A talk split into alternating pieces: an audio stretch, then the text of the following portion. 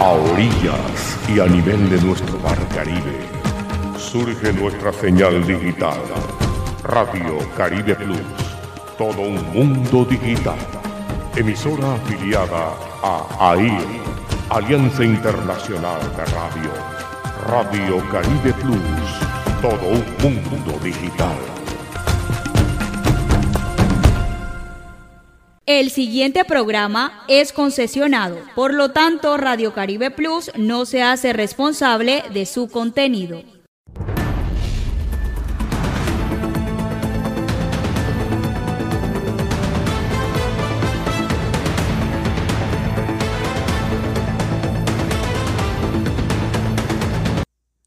Hola, ¿qué tal? Sean todos bienvenidos. Un cordial saludo para todas las personas que nos escuchan y quienes se conectan a través de las diferentes plataformas digitales de Radio Caribe Plus. Nos pueden escuchar por Claro Música, por la página de Facebook donde aparecemos como Radio Caribe Plus. Nos pueden escuchar también por www.radiocaribe1280.com en Tuning Radio en Radio Garden y quienes deseen descargar la aplicación de Radio Caribe Plus lo pueden hacer en la tienda Play Store donde aparecemos con este mismo nombre. Saludamos a la Alianza de Medios Alternativos de Colombia en la página de Facebook de Ate Noticias en Cartagena, Nuevo Día Noticias en La Guajira, Full Música en el departamento del Magdalena, el Saba.com en Bucaramanga, Bots Medios en eh, Puerto Colombia, el cotidiano en el Atlántico, en alianza con Radio Caribe Plus.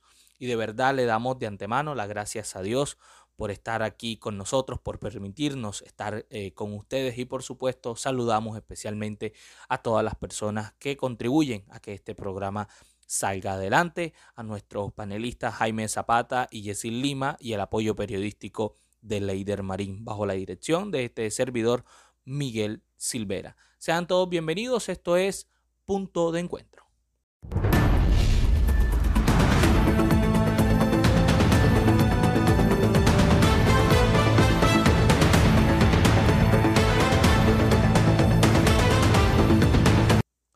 Hoy entre nuestros invitados estará con nosotros Rafa Mota, más conocido en Barranquilla como Rafa Crónica, y quien es precandidato al Senado por el movimiento Fuerza Ciudadana estará conversando con nosotros para darnos a conocer sus posiciones sobre distintos temas coyunturales del país, de su visión como eh, precandidato y de cuáles eh, serán las iniciativas que van a impulsar si llegara a estar en el Congreso de la República.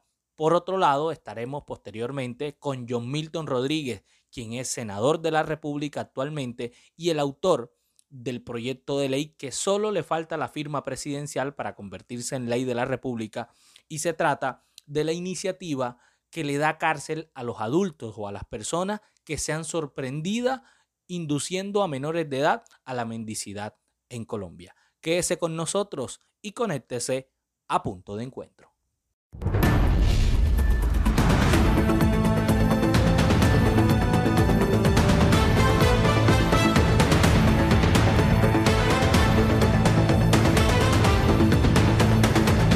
Bueno, muy bien, como lo dijimos al inicio de este programa, saludamos a nuestro primer invitado, él es Rafa Mota, más conocido como Rafa Crónica, precandidato al Senado por Fuerza Ciudadana. Mi estimado Rafa, bienvenido y de antemano le agradezco su espacio. Habíamos invitado a otros precandidatos del Senado, pero de un día para otro eh, cancelaron las entrevistas y bueno, no, seguimos adelante. Usted dio la cara usted está aquí hablando con nosotros, nos contestó y por supuesto no vamos a despreciar eh, su tiempo y su disponibilidad.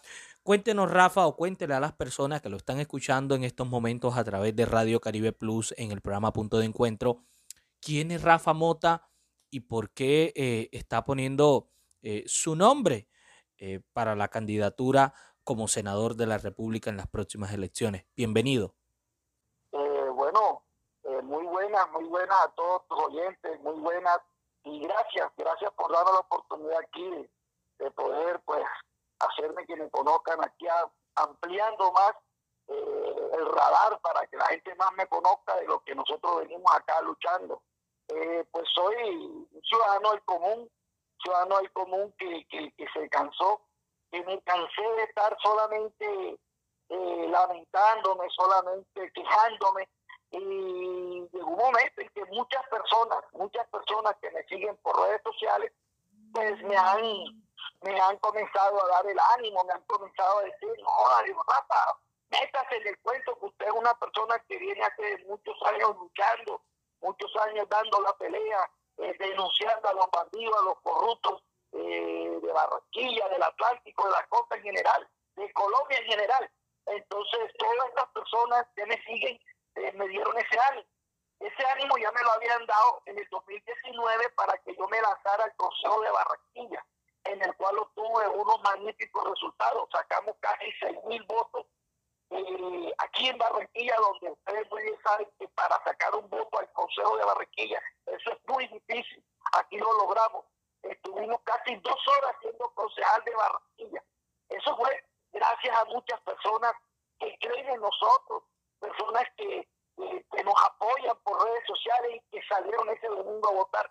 Todas esas personas se han comunicado conmigo y me han dicho, bueno, Rafa, si sacaste seis mil votos aquí en Barranquilla, voto de opinión, voto de corazón, voto de conciencia, yo creo que a nivel nacional muchas personas también te siguen y muchas personas también te van a apoyar. Entonces me metí en el cuento de que vamos por el Senado. De igual forma, esta campaña la hacemos por redes sociales y la hacemos con amigos. Nosotros, eh, hay muchas personas que dicen, eh, pero eso es una locura meterse uno hace una campaña al Senado sin plata. Pero nosotros sacamos seis mil pesos, seis mil votos sin plata. Eso quiere decir que ah, le llegamos a muchas personas. Eso quiere decir que muchas personas creen en nosotros. Eso quiere decir que muchas personas reconocen el trabajo que venimos haciendo por redes sociales. Y bueno, aquí nos encontramos. Desde el 20 de diciembre empezamos a hacer nuestra campaña y muchas personas ya van a conocer cuál es el número en el cual vamos a aparecer en esta tarjetón. Muy bien. Don Rafa, eh, ¿cuántas eh, firmas alcanzaron ustedes a recoger? ¿Cuál es el proceso ahora? ¿Cuándo o qué día les estarían notificando eh, que las firmas son válidas, que todo está bien para escribir su candidatura ya formalmente? Coméntenos un poco de eso. Pues las firmas uno las el 13, el 13 de diciembre. de diciembre.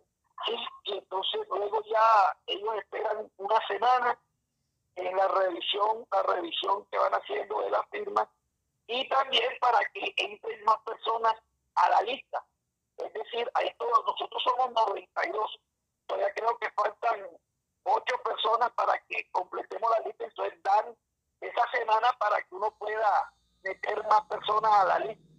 Y en esa semana ellos también se toman el tiempo para saber que, eh, si las firmas son válidas, si quedaron bien o no. Por eso Fuerza Ciudadana va a entregar un millón de firmas, porque nosotros sabemos la maldad que siempre tienen estas personas que trabajan acá en la registraduría con los movimientos alternativos.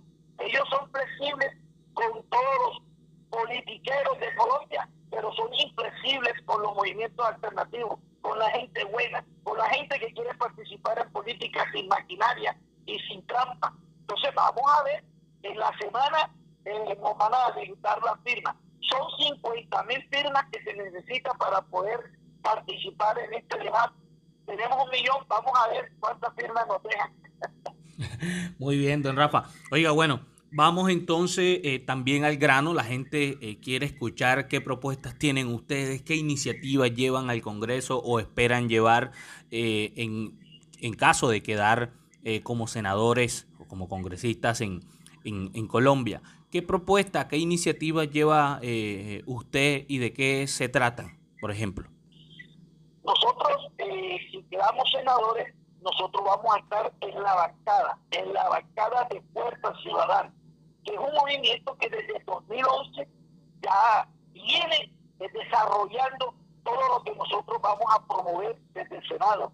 Es decir, Fuerza Ciudadana en el Magdalena ellos siempre la bandera de ellos y las propuestas de ellos se han basado en el tema social, en el tema de darle eh, posibilidades a las personas para que las personas tengan herramientas de trabajo, darle posibilidades para que muchas personas tengan emprendimientos propios, eh, para que las personas tengan el derecho de un trabajo digno.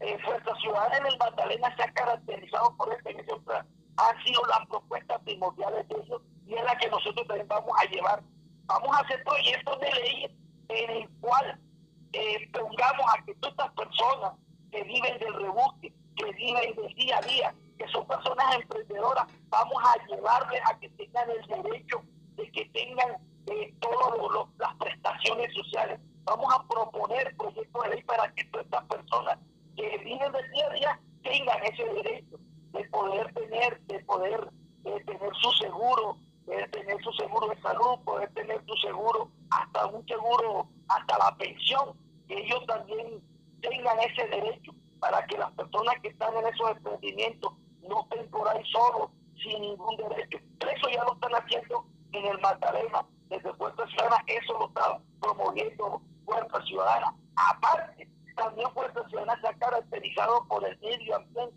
se ha caracterizado para cuidar eh, sus ríos. El gobernador Carlos Pesedo, eso tiene al departamento del Magdalena cuidando totalmente todos sus ríos, todos sus cauces. Eh, se ha enfrentado a las multinacionales mineras que quieren deforestar la Sierra Nevada, se ha enfrentado a carteles narcoparamilitares que quieren deforestar la Sierra Nevada y el gobernador ha estado siempre de lucha. Eso también lo vamos a nosotros a replicar desde el Congreso. Vamos a cuidar los ríos, vamos a cuidar los páramos, vamos a cuidar todo eso y vamos a llevar proyectos de ley para que todos estos todas estas riquezas naturales las cuidemos. En fin, Fuerza Ciudadana no es un movimiento que viene solamente no a, proponer o a, prometer, no. Fuerza Ciudadana ya viene trabajando hace exactamente 10, 11 años eh, proponiendo y desarrollando todo lo que vamos a hacer desde el Senado. Vamos también a, la salud, apostarle también a la salud, apostarle a la educación, apostarle a todo lo que ha hecho Fuerza Ciudadana por el departamento de Magdalena. Nosotros tenemos unas directrices y todas esas directrices y todas eh, las propuestas vamos a estar siempre acompañados por ese gran movimiento. Es un movimiento que está bien estructurado, es un movimiento que está bien organizado, que tiene su alcaldesa, que tiene su gobernador, que pronto va a tener su, su, su en el Congreso y vamos también en el 2026 ya tenemos que ir ya postulando y ya tenemos que ir abriéndole camino desde el Senado y desde los territorios a Carlos Pechero porque va a ser nuestro candidato presidencial en el 2026. Muy bien. Bueno, oiga, eh, un, un, tema en particular para conocer su opinión, teniendo en cuenta ya las vertientes que usted nos eh, comenta que van a seguir eh, fortaleciendo desde el Congreso, teniendo en cuenta las, las ideologías que manifiesta Fuerza Ciudadana. Hace, hace, hace el mes pasado, en noviembre, el mes pasado en noviembre, el proceso de paz cumplió cinco años. Por esas ideas que ustedes nos plantean, nosotros nos imaginamos, pero contéstenos usted, por favor, eh, van a hacer apoyo al proceso de paz eh, que se firmó en el Teatro Colón de Bogotá. Pues particularmente yo he venido desde las redes sociales, he venido siempre promoviendo he venido siempre dando pedagogía de que el proceso de paz fue lo mejor que le pudo pasar a Colombia. Eh, nosotros apoyamos a Santos en ese tema, porque hay otros temas que sí le dimos duro, porque ah, ahí siempre estaba perjudicando siempre al pueblo colombiano, pero en el tema específico del proceso de paz nosotros nos entregamos 100%, porque nos dimos cuenta, yo recorrí muchos territorios, recorrí eh, toda esta parte en el cual se sentía la guerra y muchas personas me decían que eso era un infierno, tanto de los paramilitares que entraban a sacar campesinos de sus tierras, como también guerrilleros que entraban a sacar campesinos de sus tierras. Es decir, el campesino era la persona que más sufría, era la víctima de los dos bandos. ¿Qué ocurrió con el proceso de paz? Que muchos, muchos campesinos eh, comenzaron otra vez a cultivar sus tierras, muchos campesinos empezaron a vivir dignamente, ya no, ya se quitaron ese, ya, ya ese infierno, lo, pasaron la hoja de ese infierno y, y vivieron bien. Yo mucho recorrí muchos territorios y soy testigo fiel de que el proceso fue lo mejor que le pudo pasar a Colombia.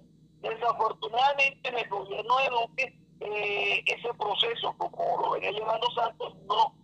Ya él se fue siendo más apático y fue entregando los territorios a los narcoparamilitares para que otra vez volviera Victoria Negra, otra vez volvemos a la, a, la mortandad de líderes sociales, de líderes ambientales.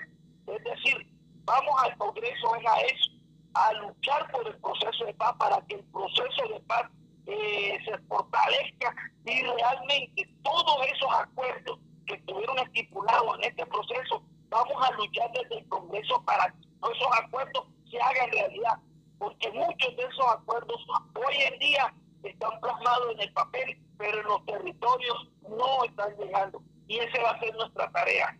Vamos a irnos al, por el territorio haciendo y luchando para que todos estos acuerdos plasmados en papel se lleven a cabo en la realidad de los territorios. Bueno, muy bien, don Rafa.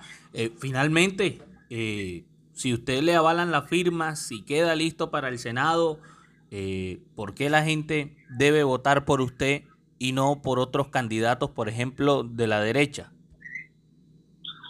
Bueno, eh, te repito, humildemente hemos estado dando duro, hemos estado demostrándole a las personas de, que, estamos, de que estamos hechos. Hemos puesto en riesgo hasta mi vida, yo hemos puesto en riesgo hasta la vida de mis familiares por enfrentarme a las mafias. Porque es que enfrentarse a las mafias no es fácil. Denunciar a las mafias no es fácil destapar las ollas podridas de las mafias es muy difícil. Por ejemplo, yo aquí fue uno de los primeros que comencé a tocar el tema de la loma aquí en Barranquilla, donde se están, prácticamente se han robado esas tierras y se las han entregado a otras mafias para que construyan y hagan de la loma el Miami que sueña o la Arabia Saudita que sueñan, despojando a verdaderos dueños de esas tierras y acabando como digo yo, con la reserva forestal que siempre hemos tenido. También hemos destapado la olla podrida del tanque elevado acá de, de, de, de, de abril. Sí, de abril, ese, ese tanque donde se, se, se, perdieron miles y miles de millones de pesos. También explicamos y, dijimos todo lo que ocurrió detrás de ese elefante blanco. Es decir, hemos estado también en otros departamentos eh, enfrentando a las multinacionales, denunciando a las multinacionales que quieren desviar los ríos, que quieren acabar los ríos, que quieren acabar los páramos. Es decir, hemos entregado nuestra vida a esta lucha, cosa que ningún candidato de derecha va a hacer nunca, porque ellos siempre aparecen, como digo yo, ellos aparecen el 29 de febrero, solamente aparecen cada cuatro años a engañar estúpidos, a engañar idiotas y a comprar votos y van al Senado a crear leyes en contra del pueblo. Este es, este, como digo yo, un, ciclo pendejo que, tienen ellos y que desafortunadamente ha caído en mucha gran parte de la sociedad barranquillera, particense y costeña en general. Cada cuatro años le compran la conciencia y le van dando plata, al, eh, reciben la plata del verdugo para que el verdugo luego los acabe con leyes desde el Congreso. Yo voy a estar a favor Vamos a estar a favor del pueblo, a favor de la gente, a favor de las personas que sufren, a favor de las personas que les vulneran sus derechos. Vamos a ser el vocero de esas personas. Vamos a llevar la bandera de esas personas a luchar. Y vamos a luchar ya con herramientas, vamos a luchar ya desde la institucionalidad para que esas leyes beneficien al pueblo barranquillero, atlanticense, costeño y colombiano en general. Para eso vamos. Allá no vamos a, a buscar la manera de enriquecernos nada Vamos a buscar la manera de poder solventarle y poder ayudarle a muchas personas que creen en uno.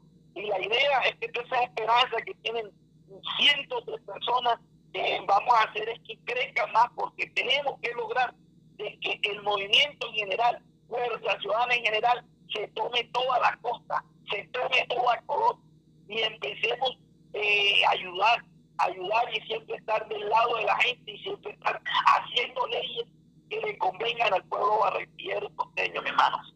Muy bien, escucharon ustedes entonces a Rafa Mota, más conocido en Barranquilla como Rafa Crónica, y quien es candidato al Senado por el movimiento Fuerza Ciudadana de Santa Marta y que, bueno, aspira a que le aprueben eh, su firma, el millón de firmas eh, presentados el próximo 13 eh, de diciembre y está aquí en punto de encuentro. Don Rafa, de verdad gracias por estar con nosotros, muy gentil, le deseamos lo mejor en su campaña y esperamos volver a tenerlo en los próximos días o en una próxima ocasión, muy gentil. No, mi hermano, muchas gracias a ti por darme la oportunidad y muchas gracias a los oyentes. Y no, vamos para adelante. Esto, es un sueño y una ilusión que no solamente tengo yo, tenemos muchas personas que, que nos rodean, hay muchas personas que creen en este proyecto. Eh, y vamos para adelante. Yo tengo la fe en Dios de que las personas eh, en este 2022 van a, dar un golpe, golpe de opinión. Yo sé que en el 2022 van a ser unas elecciones totalmente diferentes a lo que hemos vivido, porque en estos cuatro años, estos tres años que han transcurrido, el uribismo ha hecho que muchas personas eh, estén indignadas con toda esta caterva de bandidos y de sinvergüenza que hacen lo que les da la gana y nadie les puede decir nada. Aquí estamos como en un, regimiento que rodeado de reyes, de reyes que hacen lo que les da la gana y el pueblo no. Pero en este 2022 me he dado cuenta que va a ser diferente. Muchas personas van a salir a las zonas y muchas personas van a castigar a todos estos grupos mafiosos, a todos estos grupos criminales prácticamente que ya tienen empresas criminales de compra de votos, de transhumancia, de todo. Bueno, este 2022 yo creo que se les va a acabar la guachafica y el pueblo es el que va a decidir y el pueblo es el que va a mandar. Joda, vamos para adelante, mi gente. Muy bien, escucharon ahí eh, Rafa Crónica aquí en punto de encuentro de Radio Caribe Plus. Los atlanticenses pueden disfrutar hoy con mejores parques para la gente 22 municipios y 14 corregimientos se han beneficiado con la intervención de 220 mil metros cuadrados de espacio público, que están generando entornos seguros para la recreación, el deporte y la sana convivencia, con una inversión de 180 mil millones de pesos. Así continuamos trabajando por un Atlántico para la gente. Gobernación del Atlántico. Pues muy bien, continuamos con nuestros invitados y saludamos ahora a John Milton Rodríguez. Es senador de la República por el partido Colombia Justa y Libre y es el autor también de la iniciativa que busca darle cárcel a las personas que sean sorprendidas induciendo a la mendicidad a los niños en Colombia. Senador, de verdad gracias por estar aquí con nosotros en punto de encuentro y cuéntenos cuál es el alcance o las conclusiones de este proyecto de ley que solo le falta la firma del presidente de la República, Iván Duque, para que sea ley de la República. Bienvenido.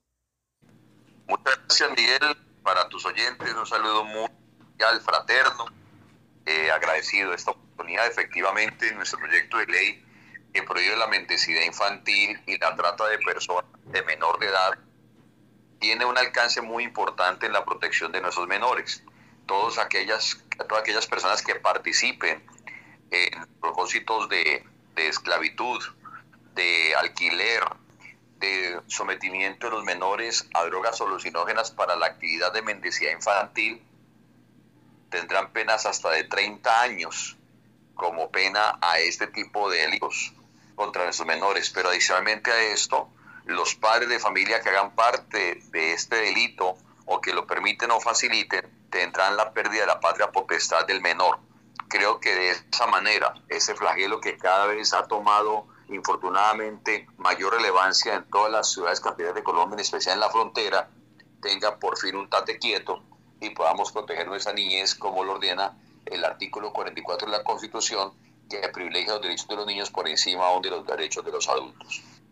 Muy bien, esto para, para que la gente también comprenda un poco, senador, esta ley lo que hace es darle dientes al gobierno nacional, quienes son, entendemos, y usted nos corrige, los que tendrán eh, que elevar una política pública de infancia y adolescencia. ¿Es así? Y le da, le da efectivamente las herramientas al Instituto Colombiano de Bienestar Familiar, le permite a la Policía Nacional, a los jueces de la República, eh, a los, a los eh, entidades de, defensoras de derechos humanos, eh, de tener toda una articulación jurídica, legal, para proteger la niñez frente a este flagelo y este delito de la trata de personas en menor de edad o mendicidad infantil. Senador, y por ejemplo, eh, algo que, quizá, bueno, pasa también en el país. Sabemos que hay personas que hacen uso de los niños quizás para, eh, quizás de verdad para sacar un provecho, de pronto sin hacer uso de sus, de sus facultades como ser humano, de poder trabajar. Y sabemos que también existen algunas personas que de pronto por cualquier razón, eh, ya sea mental o de salud, no pueden trabajar y están en compañía de sus hijos y quizás no ven otra opción sino la, la mendicidad. ¿Existe dentro del marco de esa ley de pronto eh, algún tipo eh, de ayuda que se le pueda brindar a las personas más allá de pronto de, de la cárcel? Claro, es que una cosa es el delito y otra cosa es las situaciones, digamos, de vulnerabilidad. Y aquí se habla claramente del delito de alquiler, del pago de un niño, que se paga por que el niño sea alquilado para esta actividad o que sea drogado para esta actividad. Más no se tipifica bajo familias que están infortunadamente en la calle o inmigrantes que están en la calle y que no tienen un lugar donde vivir y entonces van con sus niños pidiendo en la calle. Eso es algo muy diferente. No, el, delito es el alquiler del niño, la eh, sometimiento del menor a drogas alucinógenas para instrumentalizarlos en la medicina infantil. ¿Cómo se esperaría entonces para, para que la gente también, para hacerle un poco de, de, de pedagogía y explicarle a la gente, cómo se esperaría entonces eh, identificar o cómo se podría, sí, cómo se podría identificar a las personas que están alquilando eh, a los niños, porque pues necesariamente que lo tenga otra persona no significa que el padre lo está alquilando, pudo haber sido raptado, pudo haber sido prestado y el padre no sabe. Eh, quizás pueden suceder muchas cosas, pero ¿cómo esperarían usted, por ejemplo, que es el autor del proyecto, que se dé esta, esta situación para que las autoridades puedan identificar? Los, los, las camionetas, los camiones, eh, la manera como transportan, cómo dejan a los niños en los, en los semáforos, luego cómo los cogen, eh, cómo les piden la plata para que se entregue el dinero, la forma como se ha, ha esquematizado este negocio hace que la actividad delictiva sea supremamente evidente. Igualmente, la forma como un niño es drogado fácilmente también se puede identificar por parte de las autoridades, de tal manera que es un delito supremamente claro, supremamente evidente, no es tan extraño, no es tan diferente a aquellos que están en situación de vulnerabilidad en las calles tratando de, de sobrevivir, es algo distinto y el proyecto de ley precisamente da una especificidad muy clara de la actividad delictiva para que no se cometa ninguna clase de injusticia, sino por el contrario haya una protección real a la niñez. Es decir, senador, para que la gente entonces comprenda en términos simples, aquí también eh, tanto la policía de la mano, particularmente de la fiscalía, tendrán que reunir un eh, grupo de pruebas para poder establecer que se está dando este delito.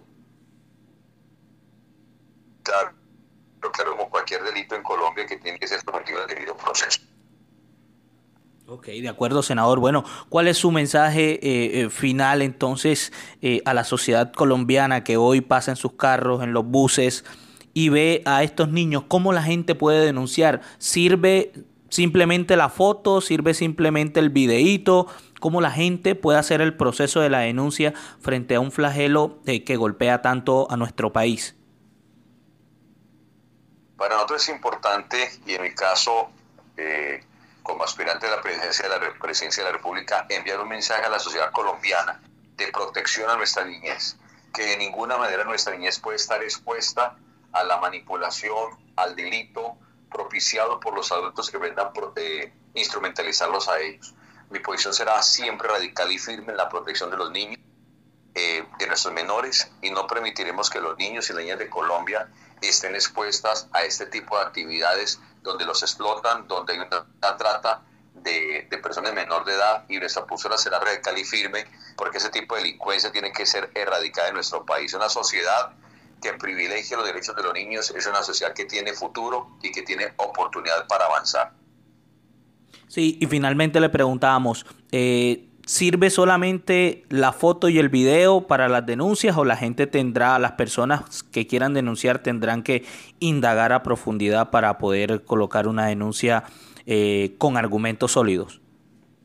Todo indicio y toda sospecha de delito debe ser entregada a la justicia. Será la justicia, la policía, los órganos investigación los encargados de desarrollar el debido proceso, pero todo indicio de delito es fundamental ser entregado. No, no podemos nosotros de manera particular valorar si una prueba es buena, no es buena, si es sólida o no lo es.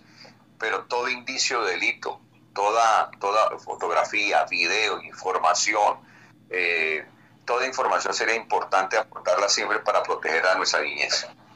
Muy bien, senador John Milton Rodríguez, candidato a la presidencia también por el partido Colombia Justa y Libre. De verdad, gracias por estar aquí en los micrófonos de Radio Caribe Plus. Muy gentil.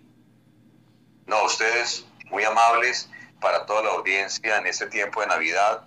Un mensaje de paz, de reconciliación, de unidad. Recordando siempre que los polos nos dividen, que las causas nos unen. Y hagamos de Colombia tu causa y mi causa. A todos un gran abrazo y muchas bendiciones en este cierre de año. Muy bien, escuchaban ustedes el autor de esta eh, ley que acaba de ser aprobada y que solo falta la sanción presidencial, la ley que busca eh, dar cárcel a quienes eh, utilicen a los menores de edad para la mendicidad en Colombia. Entrevistas, debate, análisis, todo en un solo lugar, en punto de encuentro. Bueno, muy bien, después de escuchar eh, nuestros dos invitados de dos temas totalmente eh, distintos en este eh, programa, punto de encuentro de Radio Caribe Plus, ya pasamos a esta sección con nuestro panelista, donde también vamos a hacer dos segmentos. Primero vamos a hablar sobre lo que ha dicho el candidato al Senado por el movimiento Fuerza Ciudadana, el señor Rafael Mota, también conocido como Rafa Crónica, y posteriormente, después de la pausa, vamos a hablar sobre la ley que da cárcel a los adultos en Colombia que se han sorprendido induciendo a los menores de edad a la mendicidad. Saludamos a nuestros panelistas, Yesil Lima en el departamento del Cesar y Jaime Zapata en el departamento del Atlántico, para, bueno, preguntarle, eh, ¿qué le pareció con los muy buenos días? Eh, lo que ha dicho, los planteamientos que ha hecho el señor eh, Rafa Mota, más conocido como Rafa Crónica, que hay que decirlo también para quienes de pronto no lo conocen, es, eh, es un, eh, vamos a decirlo así, vedor y también opositor férreo de las actuales administraciones en los últimos años en Barranquilla e incluso también en el departamento del Atlántico. Entonces, ellos siempre han estado, por eso se conoce como Rafa Crónica, él siempre divulga unos videos a través de redes sociales donde hace sus denuncias, eh, sienta sus posiciones, pero bueno, ya ahora está en el campo político y en los próximos días se va a definir si la registraduría le aprueba la firma, si es candidato o no por el Senado, por el movimiento Fuerza Ciudadana. ¿Qué percepción le dejó este candidato, Yesid, diciéndole también a la gente, antes de ir con usted, qué pena, que nosotros invitamos a otros candidatos que a última hora, no voy a decir su nombre para no hacerlos quedar mal, eh, y también valiéndonos o valiéndome yo de, la buena fe de que ellos no pudieron asistir, pero uno no me contestó y el otro eh, a última hora me quedó mal, pero el señor Rafa, Rafa, Rafa Mota me contestó la entrevista y por eso allí lo tuvimos. Jessy, ¿cuál es su opinión sobre eh, Rafa Mota, más conocido como Rafa Crónica, que es candidato al Senado? ¿Qué percepción le dejó después de escuchar esta entrevista a Radio Caribe Plus? Buenos días. Saludando a Jaime. Eh, escuché al, aspirante al Senado, Rafa Mota, y creo que tiene buenas ideas. Creo que más que todo el Senado necesita, como diría uno, carne nueva, y yo creo que él le puede proponer un poco más de lo que está pidiendo la ciudadanía. Tú sabes que se busca un cambio, generar un cambio y espero que para las próximas elecciones, así como él lo tiene planteado, sea bien recibido y creo que eso es lo que busca la ciudadanía. Sí, bueno, dentro de esos planteamientos que usted dice que le gustó, ¿cuál, ¿cuáles son de pronto las ideas concretas que usted rescata, por lo menos una o dos que usted me pueda decir, que usted le pueda decir a la audiencia que, que destaca de lo que dijo el señor eh, Mota, que es candidato al Senado de aquí de la ciudad de Barranquilla? Reforzar un poco más la paz. Yo creo que lo que todos buscamos y lo que toda la ciudadanía pide es que la paz sea, ¿cómo te diría?, más estable, una paz más duradera, buscar nuevas ideas y yo creo que eso es lo que está pidiendo ciudadanía. Sí. Bueno, ya volvemos con, con Lima, que está ahí, tiene algunos... Eh, sí, Yesid, usted nos escucha, mi estimado Yesid. Bueno, vamos con Jaime. Eh, don Jaime, ¿qué le pareció a usted, eh, bueno, esta entrevista, las propuestas de pronto que tiene, o las ideas, los planteamientos que tiene el señor Rafa Mota aquí, candidato al Senado desde la ciudad de Barranquilla? y por el movimiento Fuerza Ciudadana. ¿Qué percepción le dejó? Buenos días, querido Miguel. Un saludo a todos los seguidores y a mi estimado Yesid, gran compañero. Eh, escuchando la vida y las propuestas del señor Rafa, este, bueno, me, parece bastante interesante, realmente. Es un hombre que, que ha traído a, grandes noticias, tal vez crónicas, como se hacen llamar, acerca de la corrupción que se está viviendo en distintas partes, de más que no solamente en Barranquilla, sino de la costa en general. Eh, me parece eh, chévere que se lance al Senado, sé que le falta experiencia y obviamente hablando todavía con el tema reciente de los cinco años de la paz y, y traer a colisión de que realmente se, debe hacer mejor el trabajo, recibir más apoyo eh, me resulta interesante. La propuesta eh, creo que le hace falta mayor fuerza a hacer propuestas un poco más más, más fuertes, más, más centradas. Eh, por, por, por consiguiente, sé que va a ser difícil. Esperemos que la regidoría igual este, le dé la oportunidad con, lo, con las firmas de poder aspirar a su, realmente a su candidatura. Teniendo en cuenta, eh, Jaime, Jessy, por favor, nos interrumpe cuando ya esté ahí mejor con la comunicación para también darle la palabra. Eh, Jaime, ¿usted cree que de pronto, teniendo en cuenta que, que, bueno, Fuerza Ciudadana es un movimiento de izquierda que está liderando el señor Carlos Caicedo desde el departamento del Magdalena, ahora también tiene la alcaldía con Birna Johnson, él en la gobernación, ¿Usted cree que de pronto el señor eh, Rafa pueda tener eh, de verdad una, una curul en el Senado, teniendo en cuenta que, bueno, cómo son las, cómo es la clase política aquí en Colombia y lo que pueden llegar a hacer por obtener eh, una curul en el Senado, porque pues quizás muchos creen que llegar a la presidencia es un gran logro, pero cuando se completa en realidad en el Senado, cuando uno se da cuenta o hace las cuentas, se da cuenta que es en el Senado donde está todo el meollo del asunto, donde se controlan los recursos, donde se aprueban las leyes. ¿Usted cree que Rafa sí tenga una oportunidad eh, palpable de llegar al Congreso? La competencia es fuerte, ¿verdad? La competencia es fuerte. Pero el hombre tiene unas grandes ideas y una cantidad de seguidores que en realidad estoy seguro que lo van a apoyar. Mire que, el hombre eh, eh, recogió un millón de firmas y, y bueno, esperemos que las pruebas o que por lo menos dentro de la registraduría la mayoría sean válidas. Pero el hombre tiene fuerza. Y, y créame, para mí yo, yo pongo fe de que el hombre puede quedar. El hombre puede quedar. Más con, la propuesta o, con, con, las motivaciones que tiene de cuidar la sierra, que es una parte importante para nuestro país. Más que todo por cuidar la, la la, la parte de natural de que se mantenga y no, no convertirlo en algo turísticamente comercial como tal donde puedan construir. No no eh, la idea siempre siempre va a ser de parte de, de todos los amarios como tal eh, de, de, tener esa esa parte importante de, su sierra de sobre todo también del Cairona y todas estas estas cosas. A, a raíz de estas propuestas el hombre tiene gran cantidad de seguidores obviamente entonces yo creo que en realidad el hombre tiene, tiene con qué, no tiene con qué para llegar al Senado. Muy bien. experiencia obviamente como a muchos, pero es un hombre que estoy seguro que si queda va a hacer un gran trabajo. Muy bien. Muy bien, muy bien. Don Jessy, ¿ya usted nos escucha, nos escucha mejor ahí?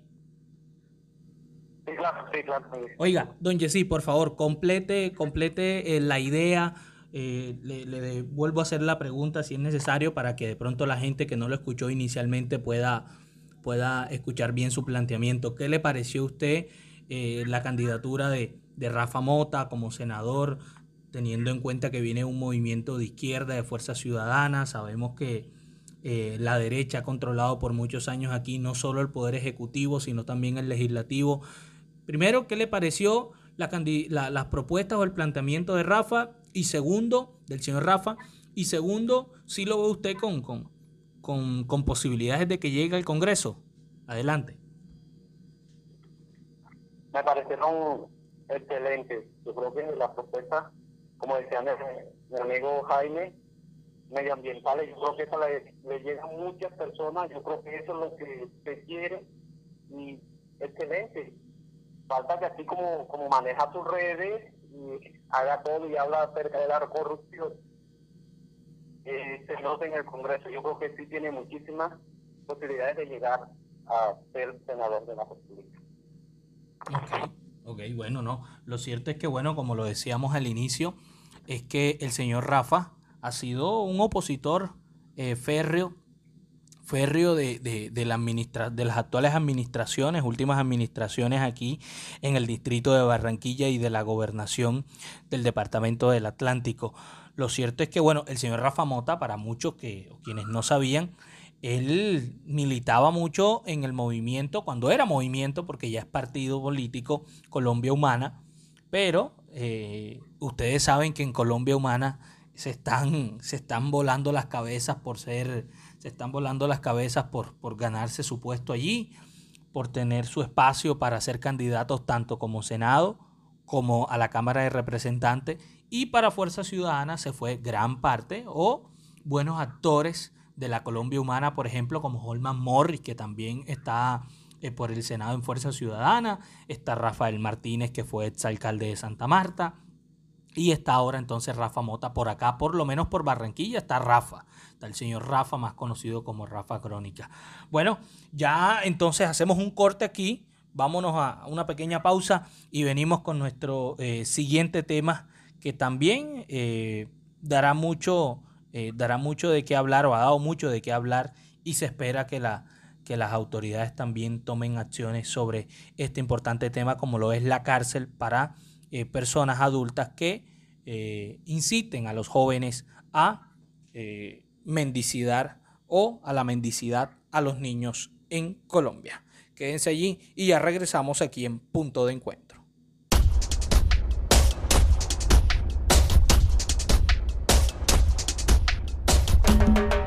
Es más, es más, Atlántico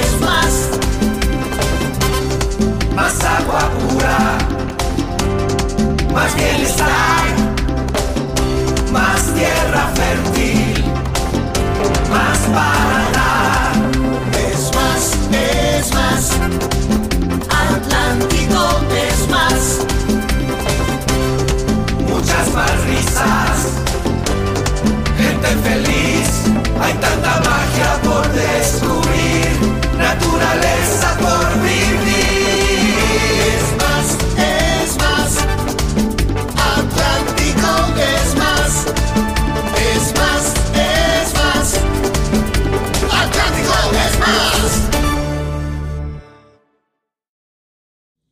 Bueno, muy bien, volvemos aquí, seguimos en punto de encuentro de Radio Caribe Plus todos los sábados de 11 a 12 del mediodía.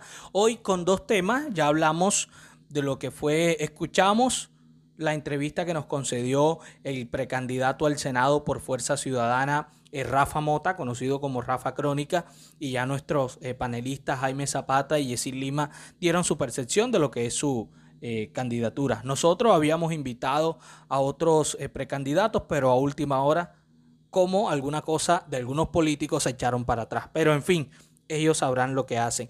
Ahora vamos con otro, con otro tema bien importante porque esta semana eh, el Congreso de la República aprobó un proyecto de ley que da cárcel a quien a las personas que utilicen a menores de edad para la mendicidad. Este proyecto solo le falta la firma del presidente de la República para que sea ley en Colombia y por supuesto que este tema de la mendicidad se trabaje eh, quizás de acuerdo a lo que dice el senador John Milton Rodríguez, que también es precandidato presidencial por el, por el partido Colombia Justa y Libre, partido cristiano. Entonces, eh, esto, según él, lo que le da un poco más de diente a las autoridades y ahora, para hacer claridad y contextualizar a la gente, lo que se espera es que el gobierno de la República, en ese mismo sentido, pueda crear políticas públicas para eh, llevarlas a cabo en la cotidianidad, en el día a día y luchar contra la mendicidad en Colombia. ¿Usted qué le parece este proyecto de ley, eh, mi estimado Moisés? De acuerdo a lo que a la explicación que dio el señor John Milton Rodríguez, ¿usted sí cree que con este tipo de acciones o iniciativas se resuelve o por lo menos se da un paso adelante y no atrás en materia de prevenir la mendicidad en Colombia? Jaime el, tema es que, a decir verdad, se demoraron mucho. Es una gran propuesta y, realmente es, muy minuciosa. No es solamente ver que hay personas que, como, como lo explicaba o, se consultaba de si una persona que adulta que de pronto tenga alguna enfermedad o algo, eh, esté colocando al niño a trabajar. No, no, no solamente eso, una investigación que se hace conjuntamente con el debido proceso. Me parece una, una ley eh, este, que debe ser aprobada ya con esa firma. Estoy muy de acuerdo con ella. Todos los días se ve a los niños pidiendo. Yo que principalmente trabajo acá en el centro de, de Barranquilla, se ve mucho el hecho donde deja a los niños pidiendo dinero, si no, si no pidiendo dinero, también no solamente debe ser para la mendicidad, sino ver eh, el trabajo, los niños forzados a trabajar. Ese, ese es, una, es una cosa maravillosa el hecho de que hayan aprobado la ley como tal, que hace rato se ve. Mi pregunta sí es, mi estimado, es que cómo, cómo se haría o cómo pueden hacer para las personas, los extranjeros que tienen ese, ese tipo de, de, manejo, de, para mí que es una mafia como tal, donde llevan niños a, cada rato dormidos en sus brazos y, y los llevan para promocionar o, mostrar algún tipo de lástima para que la gente lo ayude. ¿Cómo se hace con eso? Habría que hacer más que todo ese tipo de preguntas y aún así ver qué se puede hacer con esas personas ya que no pertenecen a, a la jurisdicción de Colombia, creo yo, dentro de ignorancia. No, eh, una de, las preguntas, por eso que nosotros le hicimos en medio de la entrevista, era pues, eh, uno, ¿cómo era el debido proceso? O sea, ¿cómo, cómo, se iba a hacer en la práctica? Lo, lo, que ha dicho el senador, dentro de lo que podemos eh, precisar, lo que ha dicho el senador es que, bueno, todo tiene un debido proceso aquí en Colombia, un país, un país tan, un país tan, tan diplomático. Es decir, aquí no es que va la denuncia y ya, y la foto y el video. No, no, no. Todo es un debido proceso, una debida investigación. Lo que yo sí creo, antes de ir con Jessy, es que este tema de la, este tema de la mendicidad, creo que es una ley que, que puede darle también, exacto, dientes, que puede ayudar pero falta mucho porque es que el tema de la mendicidad también a veces va por, por temas del trabajo. Hay gente que en realidad pues no tiene empleo, no consigue empleo, por la razón que a usted se le puede ocurrir. Pero hay gente de verdad... Una cosa, una cosa es una cosa y una cosa es otra cosa. ¿Por Yo qué? no puedo forzar a los niños a, llevar a la mendicidad. Eso, eso está bien. El niño, un niño como obviamente es cierto, no es política suficientemente buena para brindarle educación a todo el mundo por ahí comenzamos el hecho de que los niños van a estar en la calle. Oye, obviamente sí hay personas adultas que, no han conseguido empleo y están sin trabajar, pero tienen que buscar la manera y no usar a los niños para ese tipo de negocio. Pero, Porque es la parte, es la parte importante de, de, la ley? Y realmente sea judicializada la persona que está usando eso como un medio para, para enriquecerse. Se, sí se visto visto noticias desde los niños han, sido drogados o, he tenido la oportunidad desgraciadamente de ver que un niño ha estado en sobredosis por estar en, esa situación. Eso es un tema terrible. No, yo, yo creo que eh, yo creo que todos estamos de acuerdo, todos vamos a estar de acuerdo en que el tema de la mendicidad es rechazable. Aquí el punto también es, y es a lo que, a lo que yo voy para expandir mi, mi, idea, es que eh, la mendicidad no solo se ha vuelto un negocio, sino que también es algo que se da naturalmente. Es decir, hay personas, hay madres que están lastimosamente solas, sin su padre, sin ayuda de la familia, están ellas solas, no tienen alguna oportunidad de trabajo porque de pronto en algún momento cayeron en la drogadicción, fueron abusadas sexualmente, tuvieron su hijo, están en la calle, nadie les ayuda. Quizás eh, en la jurisdicción que estén, sea Barranquilla, Cartagena, la ciudad que usted quiera tomar de ejemplo, no tienen la oportunidad y están en la calle.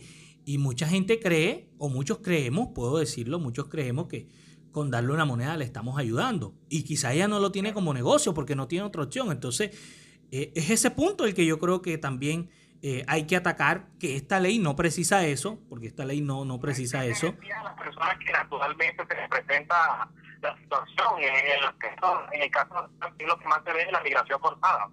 Claro, ese sería un punto importante realmente resaltar. ¿Y cómo lo vas a brindar a la persona para que no se, no se presente o se mantenga la felicidad? Eso sí, son temas a, a, rescatar, a sacar adelante, que como, sí, está bien que está la ley, donde está eh, eh, una, una, una ayuda o algo, o algo un de, de ayudar a las personas que situaciones de obviamente de, de escasez no tienen el empleo y no pueden más que estar en la calle pidiendo dinero, eso es cierto, completamente cierto.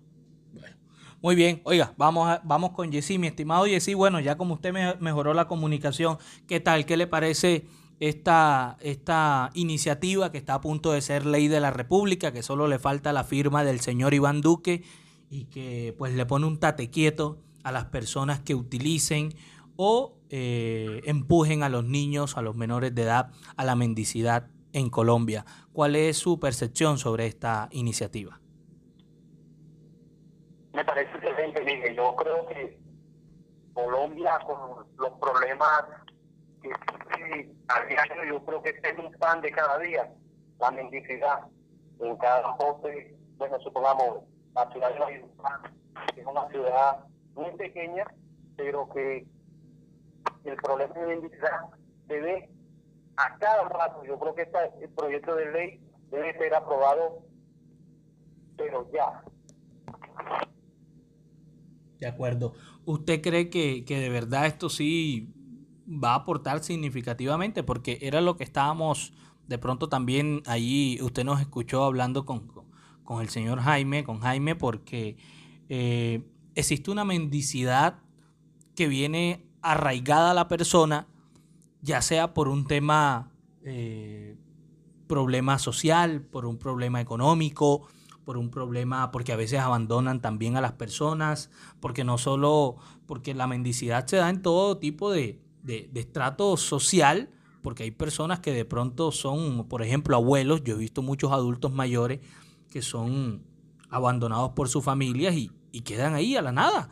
Quizás vivían en Bogotá y lo dejan abandonado en la, en la costa o viceversa. Entonces hay niños que también los abandonan, hay madres o personas eh, que también son abandonados por sus familiares. Ese es el problema que también eh, no se resuelve y el proyecto eh, no sé si terminará teniendo los dientes suficientes para erradicar significativamente la mendicidad. Si bien no en términos generales, pero sí también en el tema de los niños. Creo que se queda corto, pero, pero no sé qué dice usted, mi estimado Yesí. ¿Sí estará de pronto aportando de manera significativa? Sí, claro, creo que aporta muchísimo, muchísimo, muchísimo. Eh, Miguel, como te decía, en Valledupar, eh, te voy a hablar precisamente de Valledupar, que es una, es una ciudad muy pequeña, te decía, y es el pan de cada día, mendicidad, niños en postes, pero más que todo, eh, niños indígenas, eh, madres con niños indígenas pidiendo los semáforos, y vemos que el bienestar, o el Instituto Colombiano de Bienestar Familiar, ICDF, no hace absolutamente nada. Este es el pan de cada día en la ciudad de Valledupar, precisamente. Pero por ejemplo, por ejemplo, pero por ejemplo, yo, yo le pregunto, qué pena, yo le pregunto, ahí voy, eh, ¿por qué cree usted de pronto como ciudadano, usted que está ahí, denos su percepción como ciudadano, ¿Por qué cree usted entonces que, el ICBF no hace nada? Porque yo también me hago esa pregunta. Aquí en Barranquilla hay muchas esquinas que uno ve, pero oye, mira, el niño está mendigando, el papá está allá sentado, ¿por qué el ICBF no hace nada?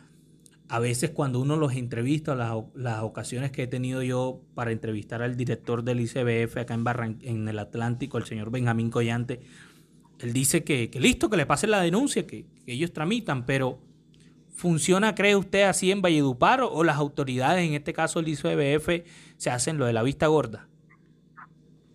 Creo que sí, creo que sí, yo creo que es un tema que le dan poca importancia y se vive a diario, eh, incluso pasan, tú ves al frente de, de eh, Instituto Colombiano de Bienestar Familiar, la sede de Valledupar, niños precisamente afuera y nadie hace absolutamente nada. Más que todo, te voy a ser sincero, son gente que viene de otros países, más que todo Venezuela, son venezolanos, eh, indígenas, creo que vienen eh, bajando y son una cantidad, demasiados niños. De acuerdo. Ok. Eh, Jaime, Jaime, usted que vive, usted que trabaja en el centro de Barranquilla, en el centro de Barranquilla, para quienes nos escuchan fuera de la ciudad y del país, allí está ubicada la alcaldía de la alcaldía distrital de Barranquilla. Y también y, y, y, Jaime de manera institucional porque es que a veces uno individualmente más allá de la denuncia del video no sé qué tanto puede hacer uno como como como persona como civil. Puedo quedarme corto en ello pero usted de pronto ve alguna intervención, ya que usted ve las personas eh, mendigando en el centro, a los niños particularmente, que es el caso que nos atañe, ¿usted ve de pronto un trabajo institucional de parte de la alcaldía o por el contrario ve que lo ignora?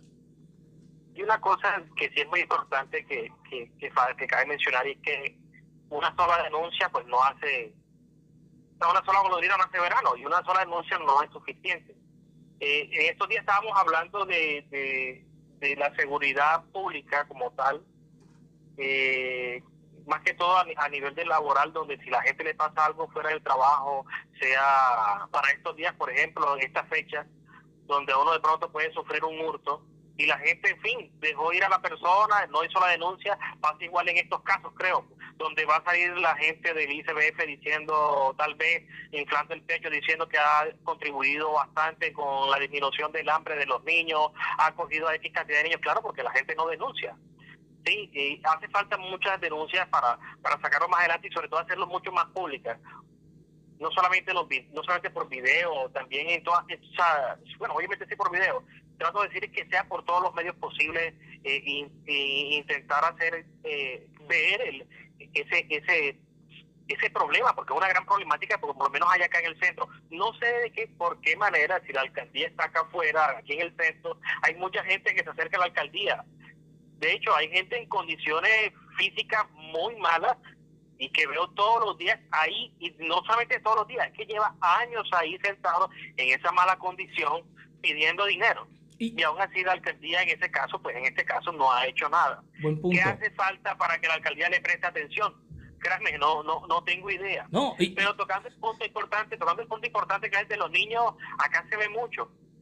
Acá se ve mucho. Y de pronto la gente tiene el temor de denunciar porque también está esa parte quizás emocional donde ven, ay, es que los niños tienen que estar con sus padres, o el, el mayor de los casos es que los, los, niños los niños son para sus madres y, apartar un hijo de su madre, pero no están viendo la parte donde el niño está perdiendo oportunidad de ser alguien en la vida por no estar estudiando o salir adelante, o bueno, en el, en el caso más hipotético eh, de que se llegue donde la, la madre y el padre eh, pierdan la patria potestad sobre el menor qué incentivos le dan al, al menor para hacer para llevarlo a una a ser a, a, ser adoptado y, todo este tipo de cosas eh, eh, es un tema este, donde aquí se ve a diario como dice también el compañero Yesid se ve a diario no es algo como que uno uno tenga uno pueda ignorar todo el tiempo y, y sí hace falta más apoyo de, como tal de, la, de los gobiernos central, descentralizados.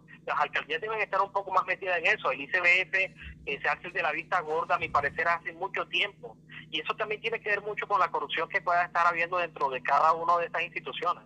Pero, por ejemplo, es que una pregunta que uno se hace, Jaime y así, es, es eh, está bien, eh, por ejemplo, la denuncia es necesaria, yo creo que es necesaria y ojalá todos nos pongamos en esa misma tarea pero yo creo que también las instituciones a veces se quedan cortas y no hacen uso, por ejemplo, de las tecnologías, porque si yo veo, por ejemplo, cuántos videos no suben a veces eh, de personas en el centro, es decir, esta es como la policía, la policía sabe dónde están los ladrones.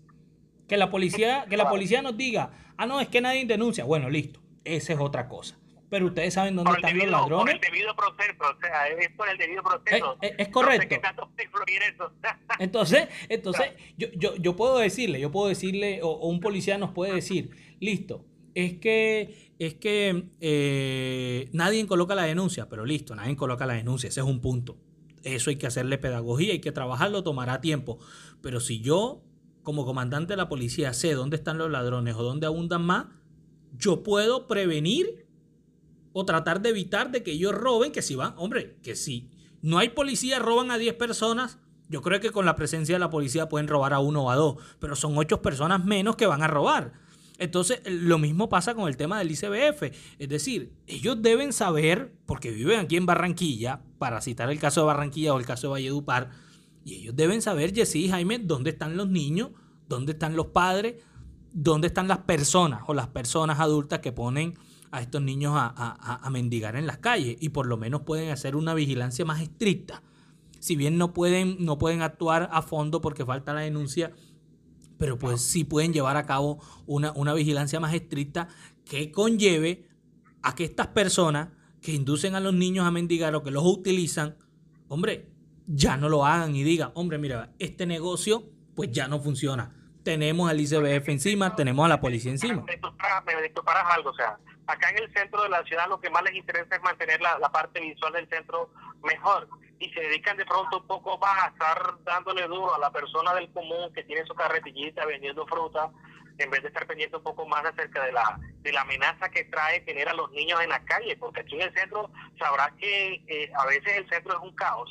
Tú que de pronto has tenido la oportunidad de pasear por acá, donde el, flujo de, de, carros también es bastante común y tú ves los niños pidiéndolo ahí en el semáforo. Un accidente de eso es lo que se puede evitar también a raíz de eso. Es muy cierto también lo que dice a, raíz de, que no hay garantías para las personas que en realidad no tienen nada. ¿Cómo lo ofrezco yo una mejora de, de, lo que sea la persona que, no tiene, que fue desechada porque fue o con problemas de drogas, como tal cual lo dice?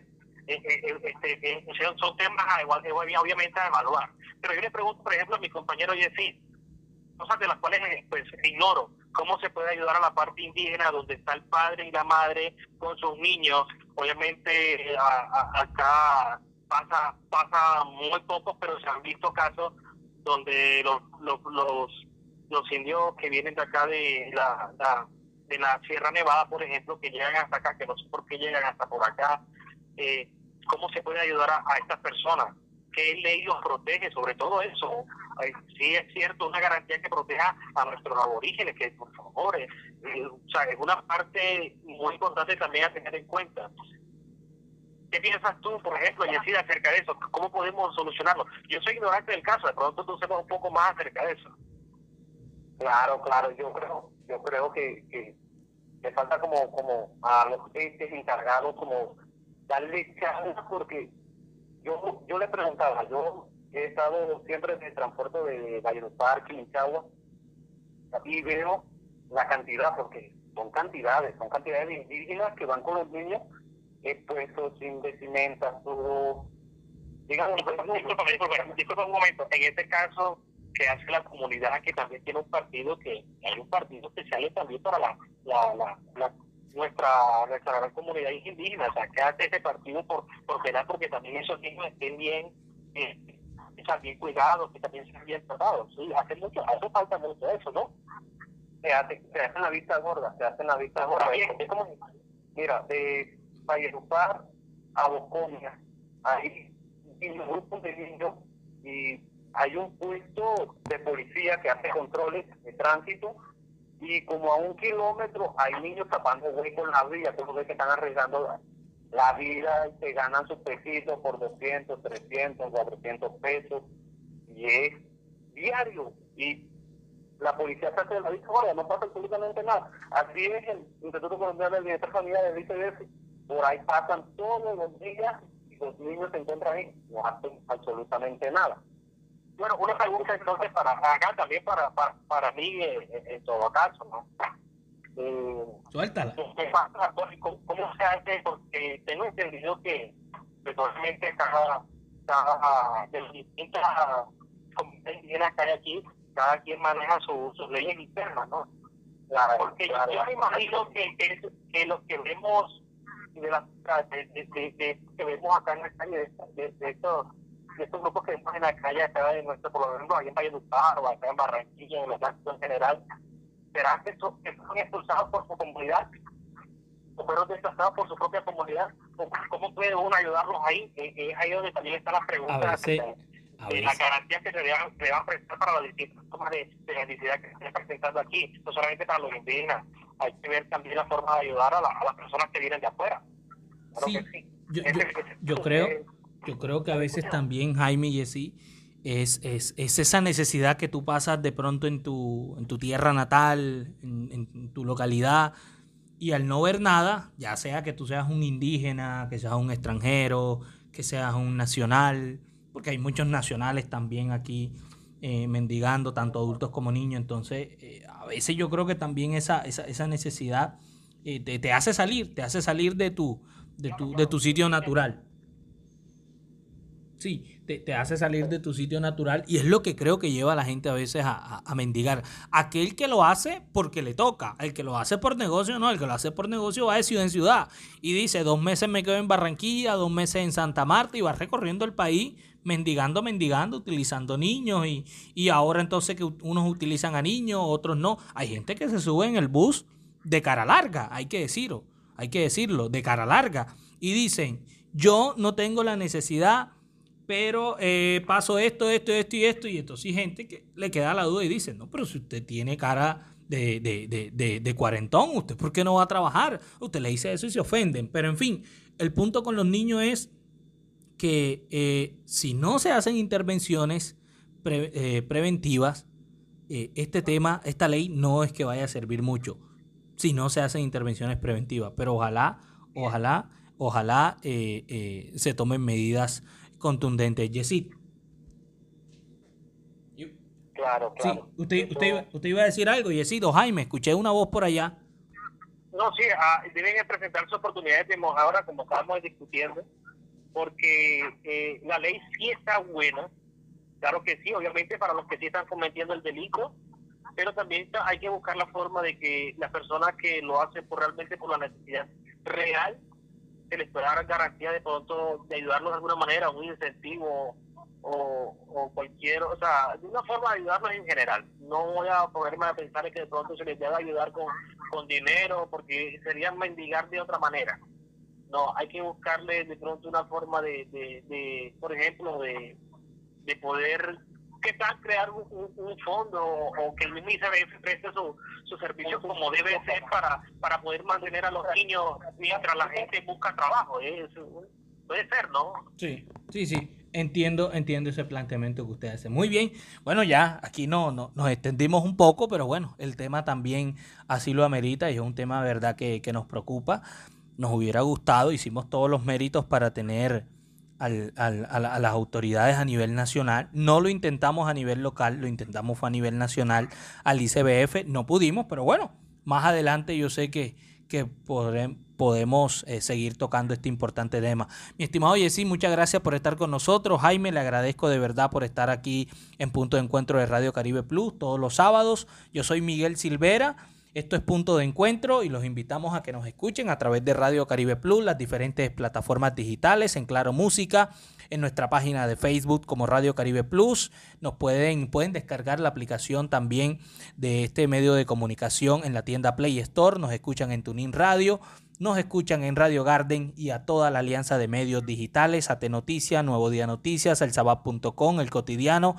Muchas gracias por estar con nosotros, les agradecemos y nos vemos el próximo sábado, que ya será nuestro último programa de esta primera, de esta primera temporada, porque pues ya viene sábado eh, será 25, sábado primero de enero, y volveremos nosotros, Dios mediante, en el 2022.